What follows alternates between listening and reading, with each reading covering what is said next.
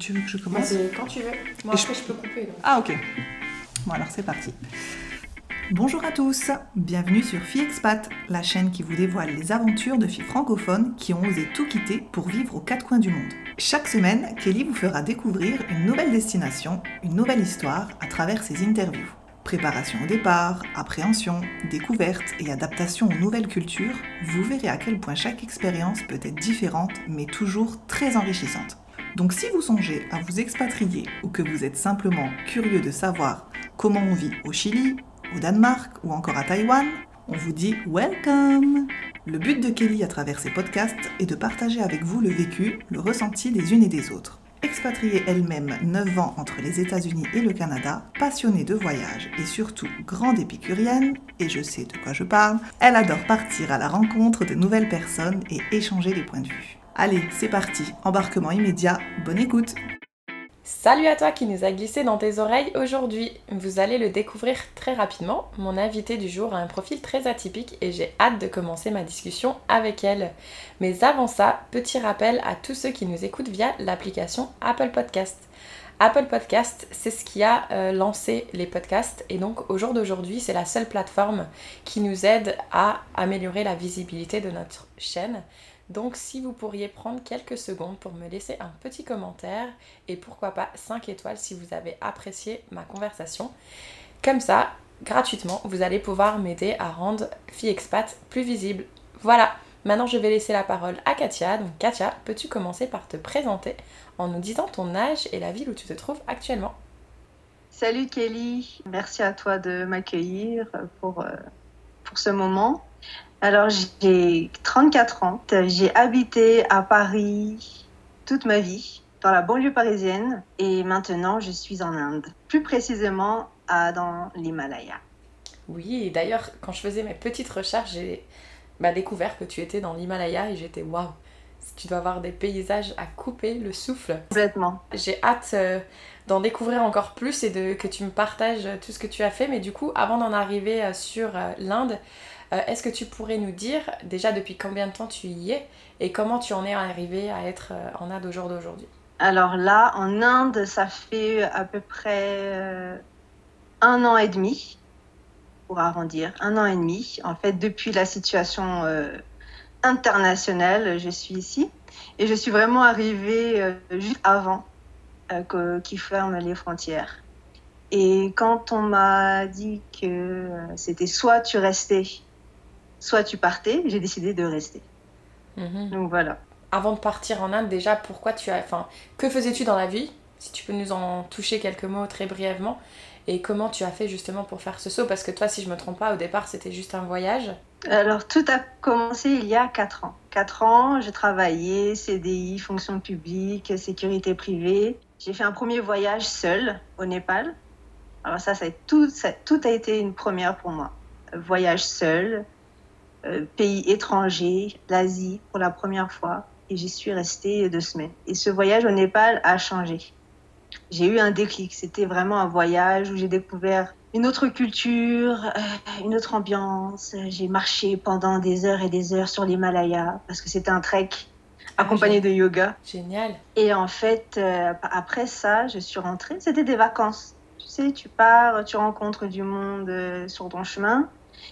Et quand je suis rentrée euh, en France, à Paris, j'ai dit ouais, il y a quelque chose qui va pas. Il y a quelque chose qui manque, il y a quelque chose qui est plus en, c'est plus compatible avec ce que je fais. Parce qu'il y a vraiment quelque chose qui s'est passé là-haut, parce qu'on on a, je pense qu'on sous-estime, sous-estime parfois la, la valeur et le pouvoir des montagnes, en particulier l'Himalaya. C'est quand tu es au milieu de ces montagnes, tu es complètement tu te rends compte que tu n'es mhm. poussière, tu n'es rien. Donc tu rentres après dans ta vie, tu travailles, tu vas à ton sport, tu vois tes amis, tu vois ta famille. Il y a quelque chose qui manque, vraiment. Et en fait, euh, ça m'a mis, ça a mis un mois, véridique, hein, un mois, pour donner ma démission. Dans un mois, je dépose ma, ma lettre, et à la fin, je suis partie. Je trouve que justement, c'est bien d'aller vite parce que moi, tu te poses pas trop de questions. Tu dis non, je, je, ah, suis... je suis pas comme ça. Voilà. en plus, j'ai envie de dire, entre Paris et euh, le Népal, tu passes quand même d'une ville qui quand même c'est un peu le chaos Paris hein. c'est le métro c'est il y a du monde on est les uns sur les autres et j'imagine que le Népal c'est ouvert c'est la nature c'est un peu euh, c'est quiet c'est le calme c'est le silence et là tu retournes dans le chaos ça devait faire quand même euh, un sacré changement en effet alors tu as le chaos moderne de Paris et tu as le chaos ancestral du Népal Et franchement, ouais, parce que le Népal, Katmandou, c'est la ville la plus euh, peuplée du Népal. Tout le monde est concentré vraiment là-dedans. Mhm.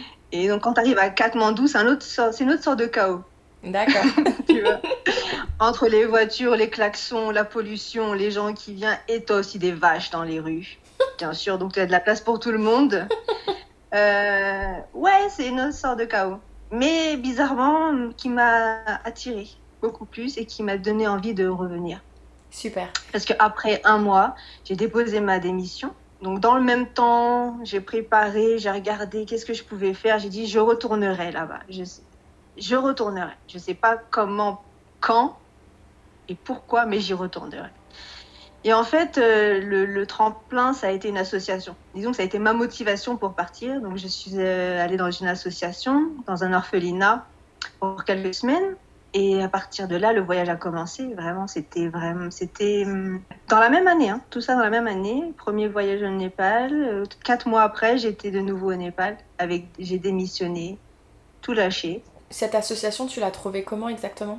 Sur Internet, sur Internet, euh, sur, euh, tu sais, sur les réseaux, en faisant des recherches, tu as des groupes euh, Népal pour tout ce qui est associatif. Et ensuite, j'ai trouvé ça. C'est une association qui propose beaucoup de choses pour essayer de développer le pays. Donc moi, je, pense que j'ai pris le, plus grand challenge pour moi, c'était les orphelinats. Mhm. Parce que les enfants et moi, c'est une grande histoire d'amour. C'est ironique. je te comprends. Et donc je me suis dit bon, je vais pas aider les femmes, je vais pas aider les ouvriers, je vais aider les enfants parce que voilà, je voulais me challenger. Donc je suis restée avec eux, j'ai j'ai vécu avec eux, j'ai mangé avec eux, j'ai joué avec eux. Bref, j'ai vraiment tout fait avec eux. Et ça a été vraiment le, tremplin pour euh, le, commencement de, ma nouvelle vie, parce qu'à partir de là, tout a changé. Ma vision, je me suis découverte parce que euh, je suis restée à peu près trois mois au Népal. J'ai fait, après cette association, j'ai fait, fait du yoga tous les jours, deux fois par jour dans un studio. C'était vraiment... Euh, ouais, c'était une révélation vraiment pour moi, ça. Le yoga aussi a été une révélation parce que j'étais complètement ignorante de ça tu sais, on entend parler de yoga, on entend parler de, de, prendre soin de soi, de... mais quand tu vas vraiment à l'intérieur de cette discipline, tu te rends compte que c'est plus que des postures, qu'on n'est pas là juste à bouger, à se relaxer, à respirer. C'est quelque chose vraiment que tu vas chercher à l'intérieur de toi. Mm-hmm. Donc je suis allée en ashram, je suis restée beaucoup, beaucoup de temps en ashram. L'ashram, c'est un, c'est une école où tu apprends la philosophie du yoga. Super. L'art du yoga. Le style de vie du yoga. Est-ce que tu faisais du yoga avant ou c'était vraiment une découverte pour toi? La toute première fois que j'ai fait du yoga, c'était au Népal.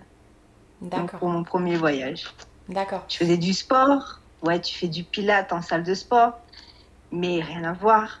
Tu te mhm. dis, ah, c'est peut-être la même chose. Non. Le pilate, c'est le pilate. La relaxation, c'est la relaxation. Le stretching, c'est le stretching. Et le yoga, c'est une philosophie de vie, avant tout, avant que ce soit de la, des, postures ou de l'acrobatie ou la flexibilité. Mm-hmm. C'est trouver l'alignement avec toi-même. Faire un avec toi-même et avec le reste du monde.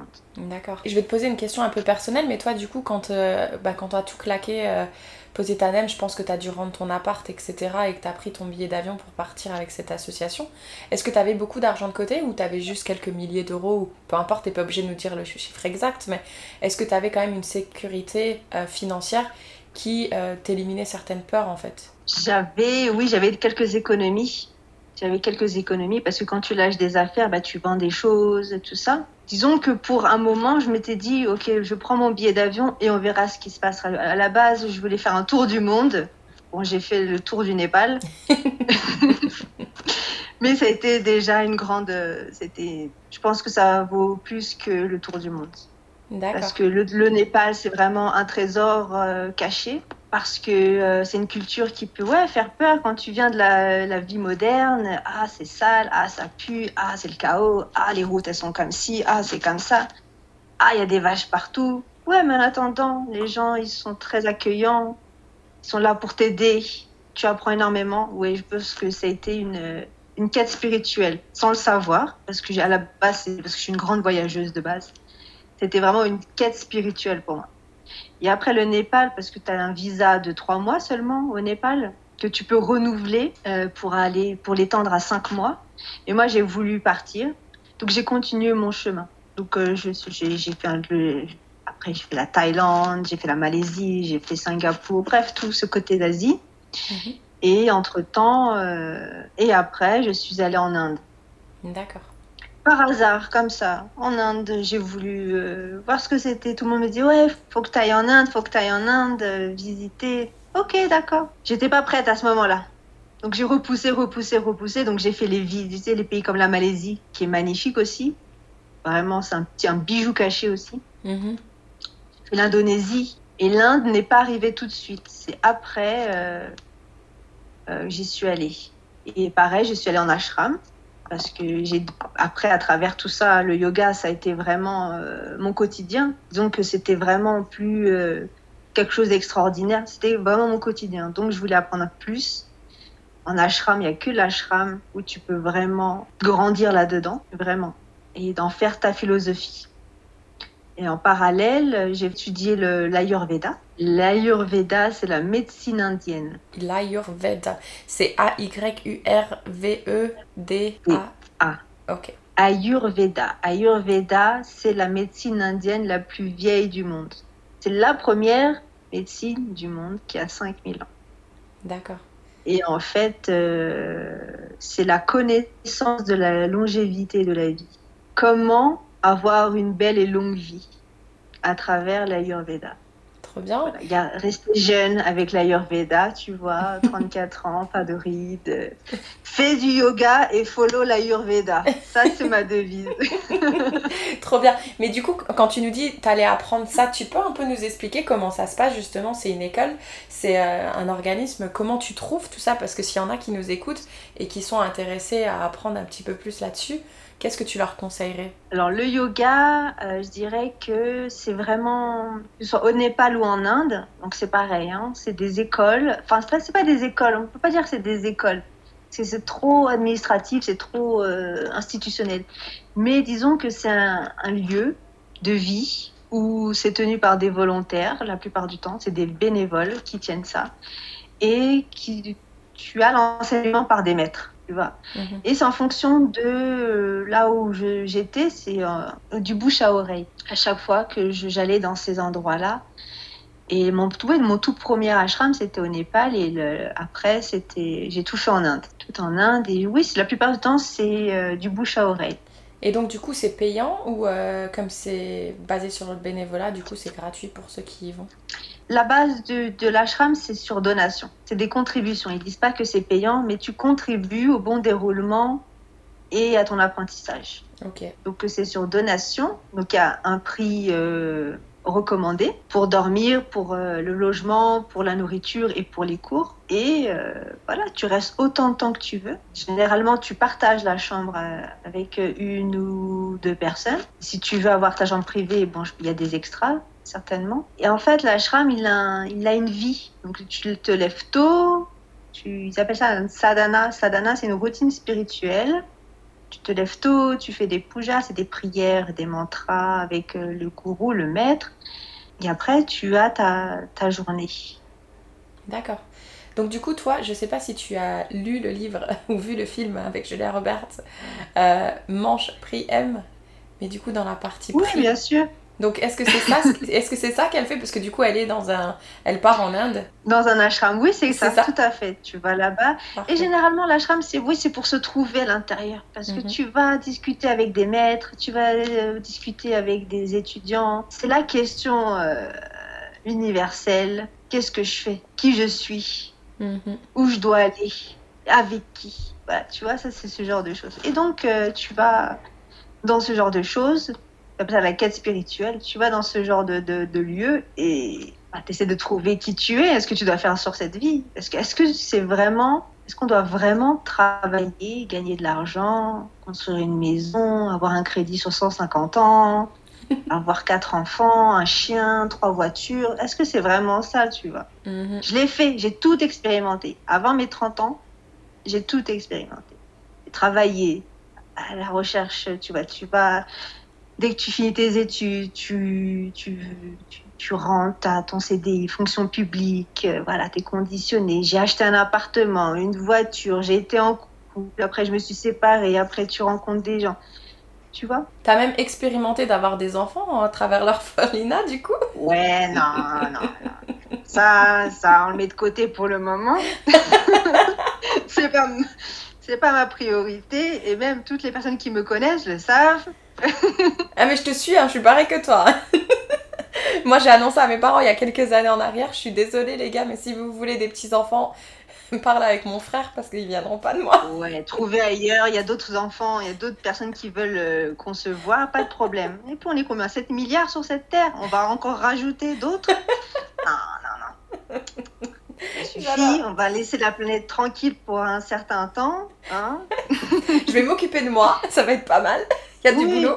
Ouais, et c'est ça en fait, parce que quand, si tu t'occupes, t'as- tu fais des enfants, tu t'oublies. J'ai des amies, elles savent plus qu'elles existent, parce qu'elles se sont complètement dévouées aux enfants. Respect à tous les parents, vraiment, total respect. Mhm.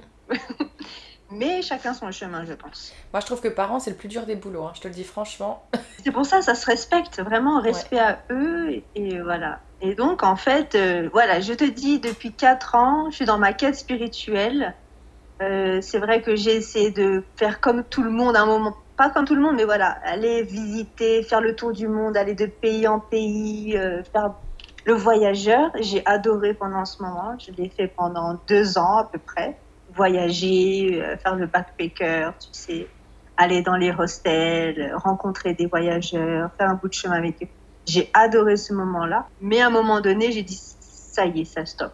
Même si j'ai pas fait le tour du monde, c'est pas grave. J'ai fait le tour de moi-même. Je crois que c'est le plus beau des voyages. Mhm. Et maintenant, il est temps de s'aligner, de se poser quelque part et de, de continuer sa recherche personnelle et voir qu'est-ce que je peux faire pour les autres. Ça, ça a été une question. Ouais. Et donc l'Ayurveda m'a beaucoup, beaucoup aidé pour moi-même parce que c'est vraiment un art de vivre aussi. Donc yoga, Ayurveda, c'est une, une combinaison parfaite pour vivre 150 ans. Vraiment. Tu veux nous en dire un petit peu plus du coup? Parce que moi je connais pas en détail. J'ai fait quelques recherches avant de, avant de t'appeler bien évidemment, mais du coup pour ceux qui nous écoutent. Ouais, c'est euh, c'est basé sur euh, tout ce que la- la terre, notre chère terre-mère nous offre. Donc euh, les plantes, les fleurs, les racines, les fruits, tout. Et ils en font des mixtures pour euh, prendre soin de soi en mode soit prévention, soit en mode euh, curatif. Mhm. Donc, par exemple, tu as des problèmes d'estomac parce que c'est le la maladie du siècle, hein, les problèmes d'estomac. Bon, on va pas rentrer dans le détail parce qu'après c'est très anatomique, c'est très. L'estomac, c'est la concentration des émotions, ce qu'on n'arrive pas aussi à exprimer parce qu'on tellement on est oppressé, on n'a pas le droit de dire euh, ce qu'on ressent, nos émotions, tout ça. Donc on garde tout ici. Mhm. Et donc, on se détériore de l'intérieur. Et donc, l'Ayurveda va te donner des.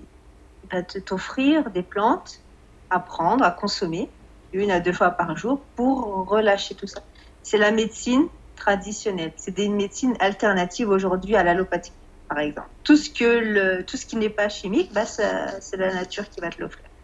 J'adore. Au lieu de te prendre un malox, tu vas te prendre un trifala, tu vois. D'accord. Trifala, c'est la combinaison de trois plantes, par exemple. C'est ça, ici euh, en Guadeloupe, donc euh, par exemple contre le Covid, euh, ils veulent prendre une plante, ils veulent pas prendre le vaccin et ils ont la zerbe à pic. Est-ce qu'en Inde aussi, ils ont euh, cette façon de voir les choses, à dire non, euh, je ne veux pas prendre le vaccin, j'ai, je crois en pouvoir de cette plante, et quelle serait cette plante justement? Ils veulent prendre le vaccin, oui, ils veulent se faire vacciner ici. Voilà, ils sont très ouverts à ça. Ah. Mais en parallèle, ils prennent leur mixture de gingembre, curcuma, euh, eau chaude le matin. Voilà, ça c'est Et- une mixture, tu vois. Regarde, c'est ce que je suis en train de boire. Voilà, Je c'est ça. te, je te promets, je suis en train de boire un thé qui est curcuma, gingembre et... Ouais, curcuma, gingembre et c'est un thé, donc c'est dans de l'eau chaude. Bah voilà, c'est eh ben c'est ça en fait. Parce qu'ils vont se faire vacciner, mais en même temps, ils vont prendre tout ce qu'il faut pour aller en- être en bonne santé. Tu Super. vois? Par exemple, c'est- il y a des boules euh, tous les matins. Tu peux te prendre une petite boule de curcuma miel. Fais une petite boulette de miel curcuma, tout va bien. Ça, ça peut se fabriquer soi-même à la maison, sa petite boule? Bien sûr, tu, tu te fais ça, une petite boule de curcuma avec une toute petite pincée de, de, de poivre pour euh, que le curcuma accroche sur, euh, voilà, partout dans ton corps. Et ta petite boule de miel, et voilà, t'en as pour 150 ans. Super. Et après, tu, tu peux te boire euh, ta petite euh, potion magique de citron. Alors, jus de citron, pincée de sel, eau chaude. Ça te nettoie ton foie et ton estomac. C'est ce que font les, euh, les Indiens, en fait. Tous les matins, ils boivent ça à l'eau salée. Euh, ils, mâchent aussi dans le sud. Ils ont beaucoup de arbres de Nîmes. Vous aussi, vous en avez. J'ai Oui. vu chez vous, vous en avez beaucoup. Mais ici, ils aiment bien le mettre dans le rhum surtout. Ah, bon, tu vois, chacun sa médecine. Mais du coup, oui, parce que ça, ça a une couleur assez, euh, assez foncée. et Ça, ça marque un peu, non? Ouais, le Nîmes, c'est très très amer, très très amer, mais c'est très bon pour euh, nettoyer le sang, tu vois, par exemple. D'accord. Tu nettoies ton sang avec ça. Tu as du gougoul aussi. Je pense que vous avez du gougoul. Ah, ça, je connais pas. Euh, voilà, c'est très bon aussi. Tu as aussi de la moringa. La moringa, c'est très bon. Vous en avez partout en Guadeloupe. J'en ai vu partout. C'est vrai? C'est euh, C'est quoi comme plante? euh, c'est un arbre. C'est un Ah, c'est arbre. un euh, c'est un arbre. Alors, ils appellent ça ici un holy tree. Ah, ok. Holy tree, comment on dit en, en, en, en français? Bah, c'est un arbre qui, euh, un- c'est qui soigne. Sacré. Ouais, sacré, ouais. Ouais, voilà. Et en fait, la moringa, tu manges ça, c'est très bon. C'est mieux que manger une cuisse de poulet. D'accord. Ouais. Donc oui, en fait, toi, ce que tu dis, c'est vraiment, euh, tu es dans tout cette, euh, enfin, c'est c'est même pas en- une médecine préventive en fait. C'est comment prendre soin de son corps au quotidien pour justement être épanoui et vivre longtemps en fait. Être en harmonie avec toi-même. Donc ça, c'est ma reconversion. Donc aujourd'hui, je suis, euh, si on veut mettre un nom sur ma profession ou dire, parce que j'aime pas trop dire que j'ai ce métier, parce que pour moi, c'est pas un métier. Mhm. Euh, mon métier, c'est euh, me découvrir, être à la recherche de moi-même. Mais ouais, je pratique euh, les massages thérapeutiques par Je suis thérapeute ayurvédique, professeur de yoga. Si on veut mettre un nom sur cette sur ce que je fais exactement pour ceux qui veulent absolument savoir euh, comment elle gagne de l'argent, Évidemment comment qu'on elle fait, évidemment qu'on veut comment savoir. elle fait. Ça fait un an et demi qu'elle est en Inde, mais comment elle fait? Oui, ça c'est une question qui revient à chaque fois. Depuis que je suis partie, 4 ans, mais comment tu fais? Comment tu fais pour vivre? Mais ça, c'est- c'est drôle. Oh. Tu sais quoi, je vais te dire un truc. Moi, ce que je trouve euh, assez triste euh, dans le monde où on vit actuellement, c'est qu'une des premières questions qu'on va te poser, que ce soit tes amis ou ton entourage, c'est comment tu t'en sors financièrement. Mais personne ne va te dire euh, est-ce que tu es épanoui? Est-ce que tu es heureux? Et c'est pourtant la question tellement la plus importante. Et moi, on m'a encore dit récemment mais oui, c'est bien beau, tu fais tes podcasts, etc. Mais ça t'apporte quoi? Parce que, ah oui, parce que ça ne m'apporte rien sur mon compte en banque. En fait, c'est dommage qu'on s'arrête là. Oui, le podcast ne m'apporte rien sur le compte en banque. Au contraire, il me coûte de l'argent et de mon temps. Mais tout ce qui m'apporte, c'est incroyable. La liste, elle est très longue. Et, euh, et c'est limite embêtant de devoir se justifier par rapport à ça. Et je trouve que c'est dommage. euh, c'est dommage d'être dans cette mentalité. Donc ça me fait trop plaisir de parler avec toi. J'ai l'impression qu'on est beaucoup plus alignés sur ce que doit être la vie en fait. Et c'est marrant parce qu'on a le même âge. Donc, euh, Voilà. Et mais qu'est-ce que la vie? Tu vois, c'est quand tu vas voir un maître et tu leur poses la question, mais qu'est-ce que la vie? Mais c'est ça. Ah, et donc ils te la retournent sur une autre forme. Et toi, qu'est-ce que tu penses? C'est ça. Comment tu l'expérimentes? Il juste, faut juste l'expérimenter. Peu importe la façon, juste expérimente les choses. Et voilà. Euh, Là, aujourd'hui, je, me- je suis en Inde, je suis sur l'Himalaya. Euh, je suis dans l'Himachal Pradesh, exactement. Particulièrement dans la ville du Dalai Lama, qui s'est expatrié lui aussi, exilé pré- précisément. Donc, tu vois, je suis pas très loin de lui Mhm. et euh, il s'appelle Dharamsala. Et tu te dis, mais il euh, n'y a pas plus beau. Il n'y a pas plus beau que ça. T'es entouré de montagnes, t'es entouré des vaches, des chèvres. Euh, je suis loin de toutes vos histoires là de ça, de masques, de vaccins. Ouais, on entend parler de tout ça, mais qu'est-ce que bah t'as bien, as bien raison. Franchement, je suis d'accord avec toi. Et du coup, toi tu m'avais parlé, euh, quand on a un petit peu échangé, euh, tu m'avais parlé que tu avais un e-visa. J'aimerais bien que tu reviennes rapidement dessus parce que c'était un visa que je ne connaissais pas. Et du coup, j'étais curieuse de savoir déjà comment il s'obtient et puis si tu peux nous dire un peu les quelques spécificités. Je sais pas si c'est propre à l'Inde ou à plusieurs pays euh, en Asie, mais je serais curieuse d'en savoir un petit peu plus. Alors, le e-visa, il est arrivé, je crois, il y a c'est pas exactement peut-être 4-5 ans pour l'Inde, parce qu'à la base, tu devais aller à l'ambassade, euh, avoir ton, tampon sur le passeport, mais ça, ça s'est ouvert euh, il y a, je crois que quand j'ai commencé, il y a 4 ans à peu près, ça a commencé pour deux mois seulement. Et il y a deux ans, ils ont proposé plusieurs formules, c'est-à-dire pour un mois, un an, cinq ans. Pour les Français, hein, je parle. Après, pour les autres pays, tu en as d'autres. Et euh, le prix est le même si tu restes un an ou cinq ans. À l'époque, quand je l'ai fait. Donc, c'est mhm. e-visa. Et en trois jours, tu l'as. Tu fais en online sur Internet. Tu vas sur le, site de l'immigration officiel, bien sûr. Mhm. Et tu remplis ton application, tu remplis ton formulaire. Euh, tu fournis tous les documents euh, comme si tu allais à l'ambassade, en fait. Et en trois jours, tu as ton granted, comme ils disent ça. Et voilà, moi, j'ai un 5 ans, donc le maximum pour les Français, parce que c'est un accord qu'il y a entre les pays. Par exemple, les Américains, eux, c'est 10 ans. Mais par exemple, pour la Belgique ou pour l'Allemagne, c'est seulement un an. Il n'y a pas 5 ans. Ok. Donc c'est vraiment des accords entre pays et en trois jours tu l'as. Juste tu remplis comme si c'était. Voilà. J'aime bien comme c'est toujours plus pour nos amis américains. ouais, bah que veux-tu Et du coup, et, mais donc, il coûte combien ce visa à peu près? 80 euh, euros, 80 euh, dollars. Ouais, négligeable. Voilà, c'est. Euh, et écoute, c'est pareil si c'est un an ou cinq ans. Donc je me suis dit, bon, je pense que j'ai passé du temps en Inde, alors je vais prendre cinq ans. Et donc ça, c'était il y a deux ans. Donc c'était avant toutes ces histoires-là. Mhm. Et j'ai fait beaucoup, j'ai fait plusieurs allers-retours. Et par exemple, la seule condition, c'est qu'après 90 jours, tu es obligé de quitter le territoire. Et si tu veux revenir, voilà, tu reviens. Mais il faut, après 90 jours de suite, tu dois quitter et revenir. Ah ok, mais tu peux aller au Népal et revenir quoi. Voilà, par exemple, tu peux faire à la, avant, avant toutes ces histoires-là, tu pouvais prendre le bus, traverser la frontière, rester une journée euh, à la frontière du Népal, hop, et tu revenais, et tu continuais ton chemin. Mais là, depuis, euh, là, ça fait depuis un an et demi, ils ont annulé tous les visas. Ils ont suspendu et annulé tous ceux qui avaient des visas de, ce genre. Et euh, pour les étrangers qui étaient là, qui sont là depuis le début de, la pandémie, euh, on fait que des extensions. Tous les mois et demi, on étend nos visas gratuitement. Donc ça fait un an, presque un an et demi, que je fais ça presque tous les mois et demi pour euh, pouvoir rester. Jusqu'à ce qu'ils nous autorisent, jusqu'à ce qu'ils réouvrent les frontières, c'est comme ça. Mhm. Mais en attendant, toi, t'es bien là dans ton, euh, dans ton petit cocon, ou d'ailleurs, quand tu m'envoyais des vocaux, on entendait les oiseaux et tout, c'était trop bien.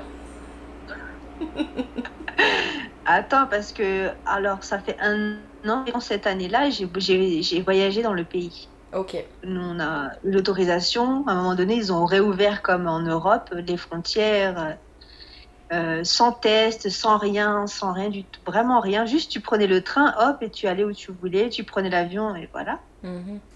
Donc euh, moi j'ai commencé à Rishikesh, donc c'est dans le nord du pays.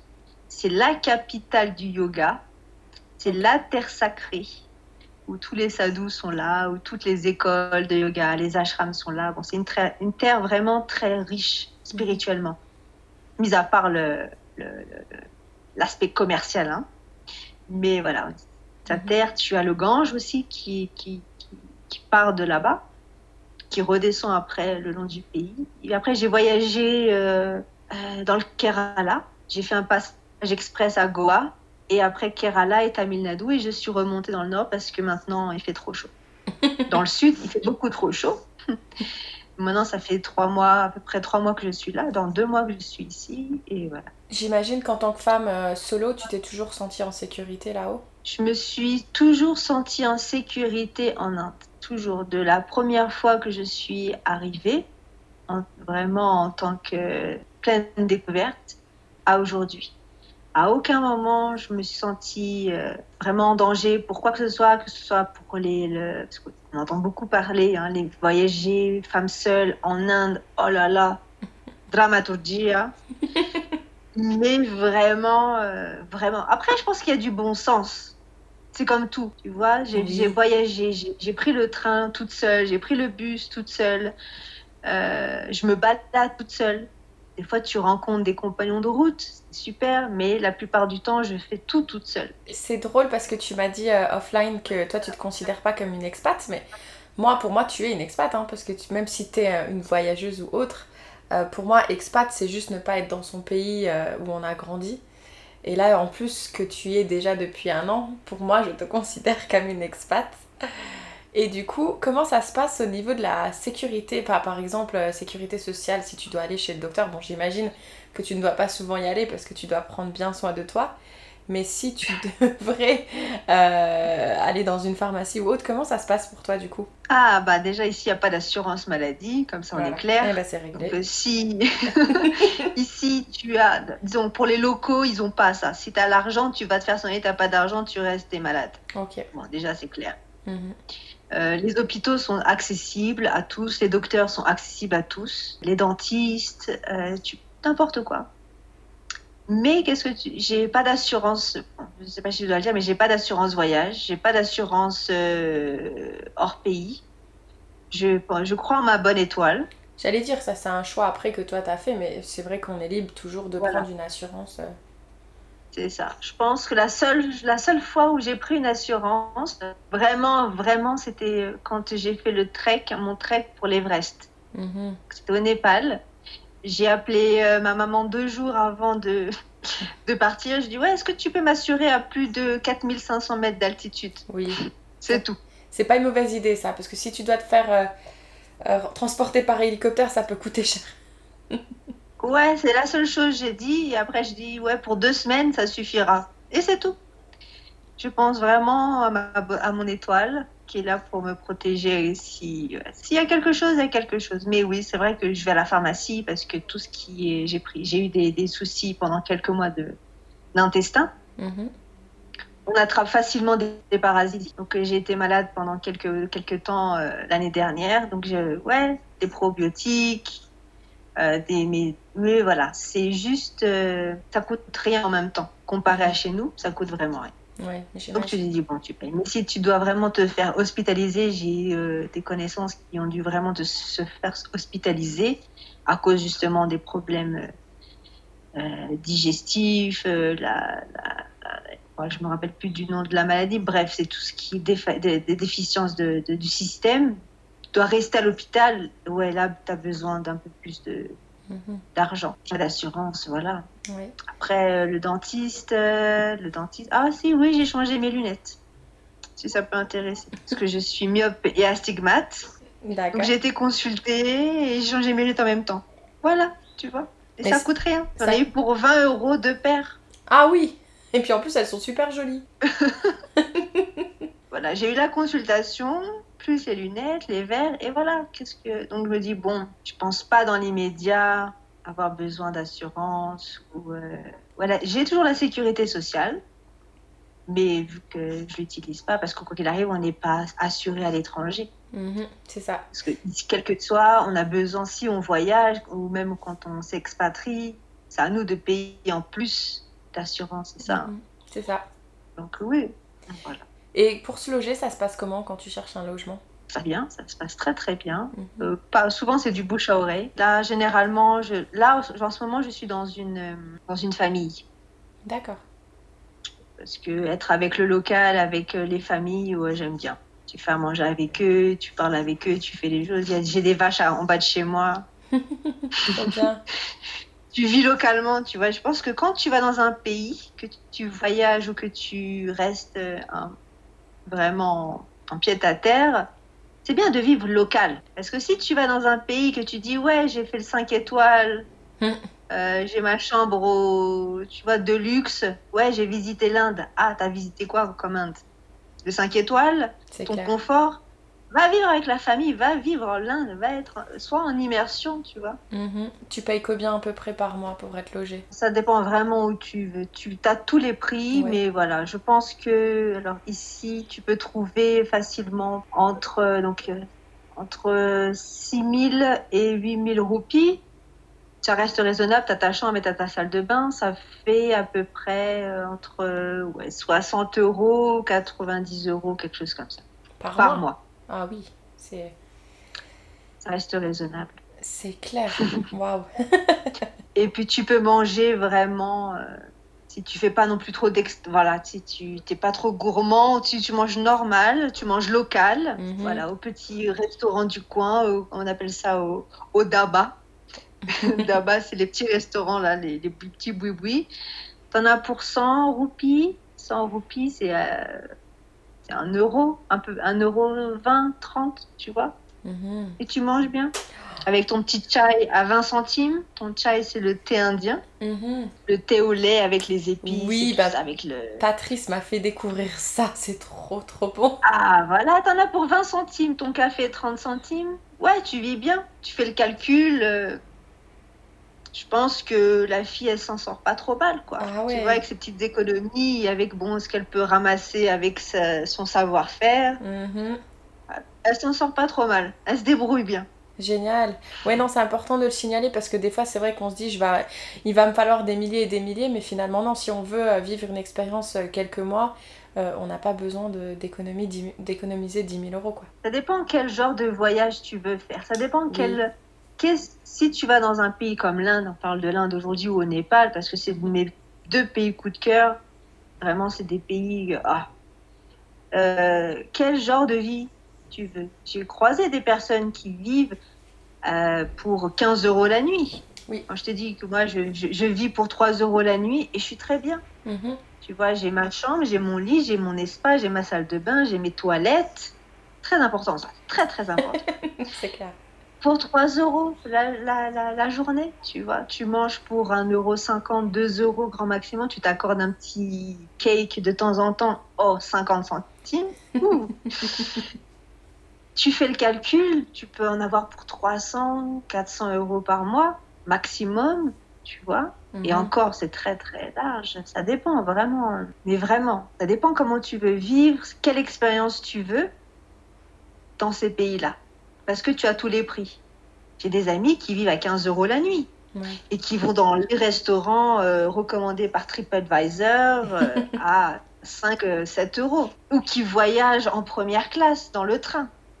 Première classe, c'est parce que tu as la, AC, comment on appelle ça AC, la, La la clim. clim Mhm. Et t'es tout seul dans le wagon. Moi, ça me dérange pas de partager mon espace avec six personnes. tu Bah vois. oui, carrément. Ça dépend vraiment dans quelle optique tu veux voyager, tu veux découvrir le pays, Mhm. parce qu'il y a pour tous les prix. Vraiment. Top. Oui, puis enfin moi, enfin j'avais hâte de- justement de, de pouvoir parler avec une personne qui se trouve en Inde. Donc euh, pour information, euh, Katia et moi on ne se connaissait pas, mais on a une personne ici en Guadeloupe qu'on a en commun et donc j'ai été, euh, on a été mis en relation comme ça. Et moi en fait, quand j'ai commencé mon expatriation aux États-Unis, j'ai partagé mon bureau avec une, une ingénieure euh, d'Inde. Et euh, j'ai même été invitée à son mariage et euh, enfin j'adore cette culture. Alors je parle même pas de la bouffe, mais j'adore, j'adore ce qu'ils mangent. Même si je suis pas végane, il n'y a pas de souci là-dessus. Je peux devenir végane demain si j'étais en Inde. j'adore tellement ce qu'ils mangent et je trouve que c'est des personnes mais tellement généreuses qui sont prêtes à t'aider, à t'accueillir. Euh, c'est c'est incroyable donc. Euh, j'ai hâte de pouvoir aller découvrir l'Inde un jour, je te le cache pas. Ah, tu vas, tu vas adorer parce que là, c'est ça en fait qui, qui fait vraiment la différence avec notre, notre, euh, notre société, avec notre, même notre pays. Hein. Mhm, L'accueil, la, la chaleur, l'entraide, la solidarité, tu vois. mhm. C'est ce qui nous manque vraiment en ça. France et en Europe. Voilà. On va parler de la France parce que voilà, on vient de là. Mais quand tu rencontres quelqu'un qui te pose la question est-ce que tu as besoin d'aide? Ah bon, existe ça? Bon, d'accord. Viens chez moi, viens manger, viens boire un chai. Il Mhm. me connaît de nulle part. T'es perdu, ok, viens, mange. Parce que pour eux, ils peuvent, euh, quand tu rencontres quelqu'un que tu as vu une ou deux fois, ils vont te demander Salut, ça va? Est-ce que tu as déjeuné? Est-ce que tu as dîné? C'est tout. Il n'y a pas où tu vas où, tu fais quoi Non. Que... Parce que pour eux, tant que tu as mangé, il n'y a plus aucun problème. Génial. Tu vois? Et donc, des fois, c'est un peu euh, étonnant parce que qu'est-ce que ça peut te faire si j'ai mangé ou pas? Ouais, j'ai déjeuné et donc. Non, c'est bon parce que c'est le plus important pour Moi- eux. Tu vois, si moi, tu je manges, mode- Qu'est-ce qui se passe? Je t'es- du, c'est bon. je du bec, c'est quoi le problème? Oui, aussi. T'as mangé quoi? Euh, Pourquoi je sens l'ail? Non, c'est surtout aussi parce que, bon, après, vu ma, ma, ma carrure, c'est vrai que je suis un peu très fine. Je suis fine, donc ils ont, ils ont peur que je sois malade, tu vois. Non, t'inquiète pas, je fais du yoga, je follow la Ayurveda, c'est tout. C'est ça. Moi, s'ils me voient, ils me demanderont pas si j'ai mangé. Ah, C'est évident. Ils sont contents. Tu veux encore Ils vont te demander, tu veux encore? Non, c'est jamais assez. C'est jamais, non, tu veux encore? Oui. Oh, j'ai des, j'ai des anecdotes avec ça. Bon, on va pas raconter là, mais à l'occasion. Ouais, c'est ça, en fait. Ils veulent, euh, euh, surtout venant des étrangers, on est considérés comme des rois. Le, l'étranger, ceux qui viennent vraiment des autres pays, on est. euh, ils sont à notre service, vraiment. Que ce soit au Népal ou en Inde, ils sont à notre service. Et t'as, quand t'as, quand t'as, bah, t'as pas ça chez toi, tu te dis non mais ça va, c'est non non non, c'est parce que c'est la culture. Tu vois quelqu'un qui a ton petit soin qui te demande toutes les cinq minutes, tu veux encore manger, tu veux Mhm. encore boire un autre chai, un autre euh, coffee? Donc euh, ouais, on n'a pas l'habitude parce que nous c'est une assiette chacun. euh, pas trop, ou voilà, c'est oh, on avait prévu 8 à table, hein, 9 c'est limite. Par contre, moi, un truc que je me souviens qui m'avait marqué justement, donc j'avais partagé mon bureau avec une indienne et à un moment donné, j'étais aussi avec un, un homme d'Inde. Par contre, un truc qui me qui m'avait choqué, surprise, on va dire, au départ, c'est que quand ils ont fini de manger et qu'ils ont très bien mangé, il m'a dit que faire un boro, ça exprime qu'il a bien mangé. Et Oui, oui, oui, il y a le ro et le paix.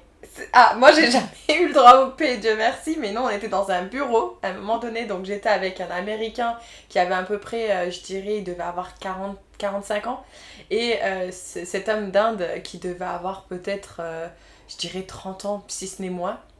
Et moi j'étais là en stage, euh, donc euh, la petite française de 20 ans qui débarque, et moi c'est vrai que j'étais derrière mon ordinateur et je l'entends rôter, et ça m'a surprise. Et là l'américain qui commence à péter un plomb, et qui me regarde, mais Kelly, est-ce que tu trouves que c'est poli toi de rôter comme ça? Je lui dis, ben c'est un peu surprenant.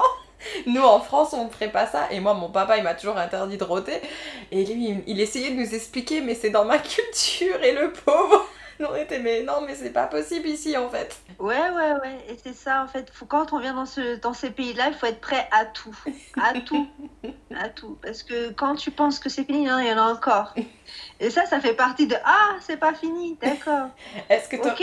Mais Est-ce que tu aurais une anecdote, toi, justement, de quelque chose qui t'a vraiment euh, surprise? Pas forcément dans le mauvais terme, hein, euh, mais dans euh, quelque chose. Oh, qui bah oui, oh, oui, il y en a plusieurs. Une, c'était en... c'était au Népal. J'étais au, Népal, pas très loin de la frontière indienne, justement dans le far west du Népal. C'était vraiment dans un village, euh, voilà. Et j'ai été invitée dans, dans, une, dans une famille. Et l'oncle, en fait, nous a voulu, j'étais avec une copine, il a voulu nous faire euh, visiter le coin. On s'est posé sur, euh, voilà, quelque part sur l'herbe et il parlait avec son neveu. Il était allongé sur l'herbe et puis il parlait et puis il nous a lâché un beau P comme ça, très expansif, tu vois. Comme si rien ne s'était passé. Il continue de parler avec ma commune, on s'est regardé, ça faisait peut-être trois semaines qu'on était au Népal, quatre semaines, un mois. Ah d'accord, ok, c'est tout? Il n'y a pas de pardon. Oups. Non. Mais d'accord, ok. Très bien. Continue, je t'en prie. Donc ça, ça a été voilà, notre première expérience au Népal pour te nous mettre dans le bain. voilà. Ouais, ouais, ouais. Bon, bah écoute, c'est bon à savoir si on va là-haut. S'il faut. Ouais, faut être prêt à tout. Le chaos est partout. Partout. Et comme on dit en Inde, everything is possible. everything is possible. Et aussi le slogan de l'Inde, c'est Incredible India, non? Ah ouais? Ouais, ouais. Incredible India. En plus, je les vois trop bien. Je les vois trop bien dire ça avec leur petit accent euh, d'Inde. Incredible. Ouais, ça. J'adore. Mais tu sais. Ah, bon, on rigole et euh, on rigole pas de. Hein. J'espère que s'il y en a qui nous écoutent, on non, se moque non, pas. non, c'est des amours. Non, Voilà. non, Moi, je les adore. Les. Attends, je suis là encore, c'est qu'on les C'est aime. ça. Moi, je les adore. et d'ailleurs, tu sais que Ouais. donc à chaque fois que je prépare euh, euh, une conversation avec une femme expat, du coup, je fais euh, toujours, je j'aime bien regarder le drapeau et voir un peu l'histoire du drapeau. Et j'ai adoré lire euh, sur l'Inde. Bon, j'ai pas regardé toute la partie historique parce que bon, ça, c'est pas ce qui m'intéresse le plus. Moi, c'est pourquoi le, ce drapeau en fait. Et donc, je sais pas si Uh-huh. tu sais, mais du coup, la, la couleur safran qui est en haut, elle représente le courage et le sacrif- sacrifice. La partie blanche du milieu, elle représente la vérité et la paix. Et la partie vert en bas, c'est la foi et la courtoisie. Et donc au milieu, tu as le chakra qui représente euh, la roue éternelle de la loi. Et j'ai cru lire à un moment donné que quelqu'un disait ils veulent que le pays va de l'avant en fait. Euh, et je trouvais que c'était super intéressant d'avoir cette représentation du drapeau.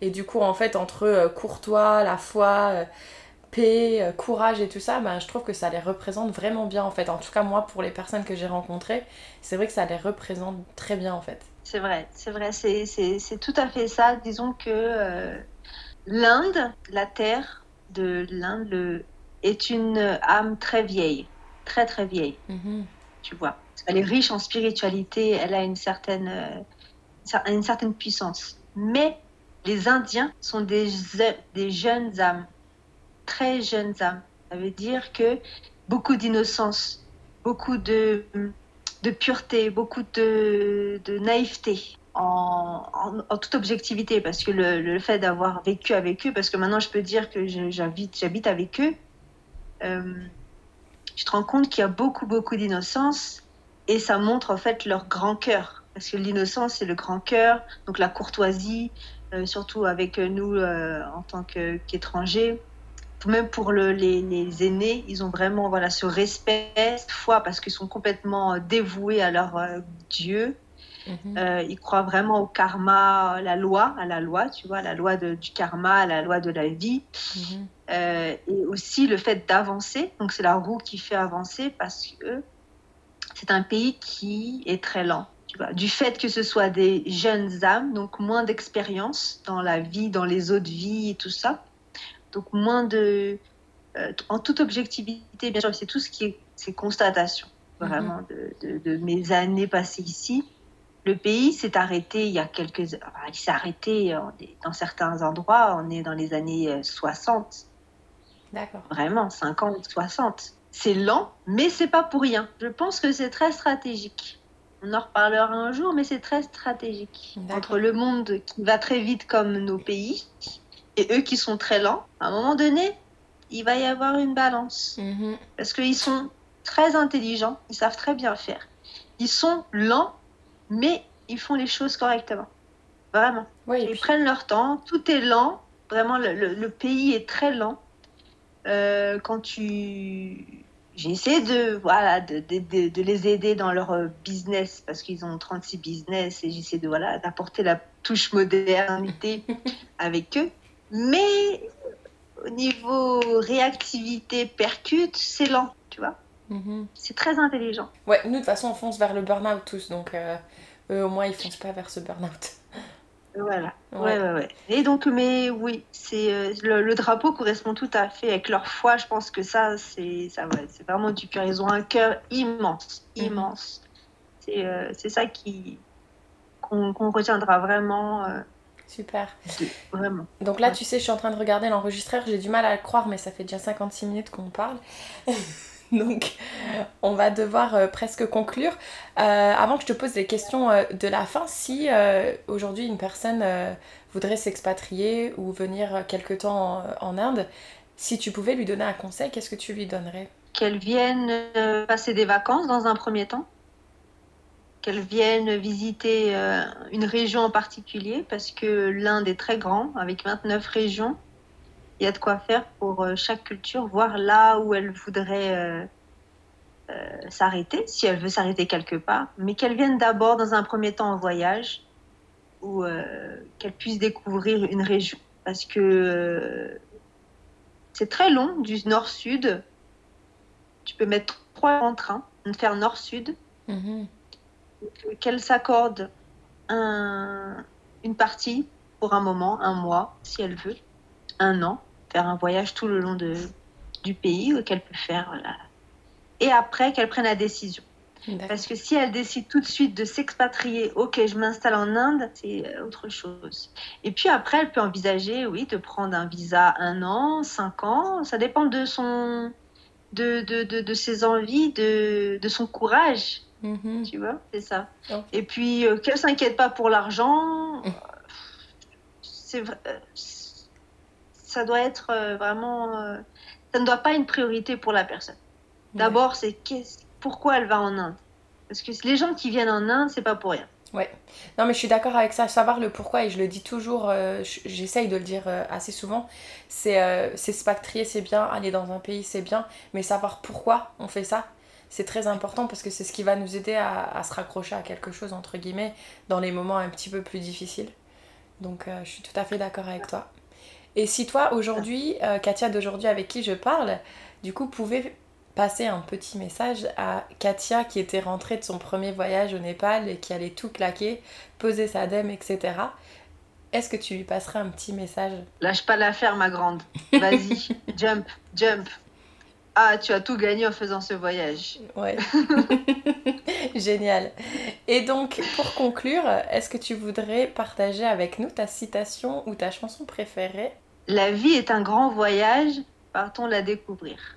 C'est toi qui l'as créé ou c'est quelqu'un qui l'a dit? Ouais, je sais pas, c'est un truc qui est venu il y a, quand j'ai créé mon Instagram il y a 4-5 ans.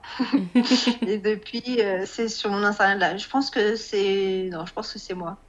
D'accord. La vie est un grand voyage, partons la découvrir. Euh, et take it easy, take it easy. Et garde la pêche. Ah, depuis que je suis petite, je dis garde la pêche. Parce qu'il n'y a que ça de vrai. c'est vrai, c'est vrai. Tu, vois, je pensais que tu allais nous sortir quelque chose que le Dalai Lama nous aurait dit. Ah non, non, c'est trop banal. Ça, c'est trop banal. C'est trop facile. Take it easy. Take it easy, la vie est belle. Non, c'est vrai, la vie est belle. Euh, il faut l'expérimenter, tu vois. On est là. Si toutes les filles qui veulent voyager depuis des années, qui ont ça dans, ça, dans leur tête, euh, mais qu'elles n'osent pas se lancer parce qu'elles ont peur de l'insécurité, elles ont peur du regard des autres, elles ont peur de quoi que ce soit, qu'elles le fassent pour elles-mêmes qu'elle s'arrête un moment, qu'elle ferme les yeux, qu'elle médite. Qu'est-ce que qu'est-ce qu'elles veulent vraiment à l'intérieur? Mhm. et qu'elles prennent leur décision. Réfléchir 150 ans, ça n'a jamais vraiment servi. C'est ça. Regarde, en un mois, j'ai pris ma décision, j'ai écrit, j'ai posé la lettre de démission. Dis que j'attends. Non, hop, j'ai posté. Mais non, c'est clair. De toute façon, moi je dis toujours, si l'idée commence à déjà arriver dans la tête, c'est comme aller à la salle de sport. Est-ce que je vais à la salle de sport? Oh, je sais pas si j'ai envie. Et puis tu sais, tu te poses la question pendant une heure, bah tu vas pas y aller. Non, tu prends ton sac, tu vas à la salle de sport. Arrête de te poser des questions. Parce que le maître, c'est lui, c'est le cœur. C'est ça. Le maître, c'est lui. Mhm. Et, si y a une la question se repose une deuxième fois, ça sera le mental qui, qui prendra le dessus. Et forcément, bah, ça sera le mental qui dominera. Et alors que c'est le cœur qui est maître de tout mais faut-il encore savoir l'écouter? Oui, c'est ça Et pour ça, ça sera le mot de la fin. La méditation, c'est la clé. Je sais que tu as envie que ce soit le mot de la fin, mais parce qu'avant qu'on commence à enregistrer, toi et moi, nous avons eu une petite discussion sur la méditation. Donc moi, j'ai dit à Katia que je n'arrivais absolument pas à méditer, mais que je pense qu'en faisant la cuisine et en allant marcher à écouter des podcasts, ça euh, me faisait une sorte de méditation. Et donc, répète-moi ce que tu m'as dit. Alors, la méditation, comme diraient les maîtres, la méditation, c'est la pleine conscience de ce que tu es, de ce que tu fais. C'est une pleine conscience. Ça veut dire que quand tu fais ta vaisselle ou quand tu es en train de cuisiner, quand tu es en train de marcher et que tu sais que tu es en train de marcher, cuisiner, faire la vaisselle, c'est de la méditation. Mm-hmm. Tu n'as pas besoin d'être assis en lotus, demi-lotus comme un Bouddha, les doigts en mudra pour dire euh, je suis en méditation. Non. La méditation, c'est la pleine conscience mhm. de soi et du moment présent. Ça veut dire que tu es là, ici et maintenant. Et pas la seconde d'avant ou la seconde d'après. Non, maintenant. C'est ça la méditation. Quand tu es conscient des choses. Et plus on va être conscient de ce qu'on fait, de ce qu'on pense, de ce qu'on dit, et ben là, tu, tu seras maître du mental et que tu pourras trier tout ce qui est un peu le chaos là-dedans, tu vois, un mhm. peu de délit dans la tête. Donc, la méditation, ouais, c'est très bon pour la santé. Euh, c'est une purification de l'esprit. Super. La méditation. Ouais, et donc du coup, tu m'as fait me rendre compte que je médite environ au moins une ou deux heures par jour parce que euh, entre le faire la cuisine, faire la vaisselle, aller marcher et écouter des podcasts, du coup, ouais, c'est pas mal. Tu as ça. Après, bien sûr, il y a d'autres sortes de méditation. Hein, après, mais voilà. Mais euh, tant que quand tu es assise au bord de la mer et que tu regardes consciemment la vague, bah, c'est de la méditation. C'est ça. Quand tu marches sur le sable, que tu sens le, la, texture, la, la, température du sable, tu es consciente, ah, c'est le pied droit qui marche, le pied gauche qui se lève. C'est de la méditation. C'est la pleine conscience. Trop bien. Franchement, merci. En tout cas, moi, tu m'as euh, bah, tu m'as ouvert les, les, yeux sur beaucoup de choses. J'ai adoré échanger avec toi, donc je suis sûre qu'il y en a beaucoup qui vont écouter euh, cet épisode et qui vont euh, apprécier, j'en suis sûre. Donc euh, malheureusement, ça va être la fin. Donc merci beaucoup de ton temps parce qu'en plus on a un sacré décalage horaire, donc euh, il est tard chez elle. ah par contre, oh, tu vois, j'arriverai pas à finir cette conversation, c'est pas possible. Mais tu sais quand tu finis et que tu dis namasté à la fin, tu me l'as même mis dans un email. Oui. Tu peux m'en dire un petit peu plus sur ça? Namasté. Alors namasté, namasté, mon âme salue ton âme. Ah, c'est ça que ça veut dire. Voilà. Trop bien. Eh ben, les mains en prière, les pouces sur le cœur, la connexion avec, euh, avec toi-même, avec la connexion avec l'autre. Et voilà, le fait de baisser, comme on dit, du ball head, euh, baisser la tête vraiment en, signe de respect pour l'autre. Namasté, mon âme, salue ton âme. Ah ben on va finir comme ça alors. Tu vois, une bonne façon de conclure.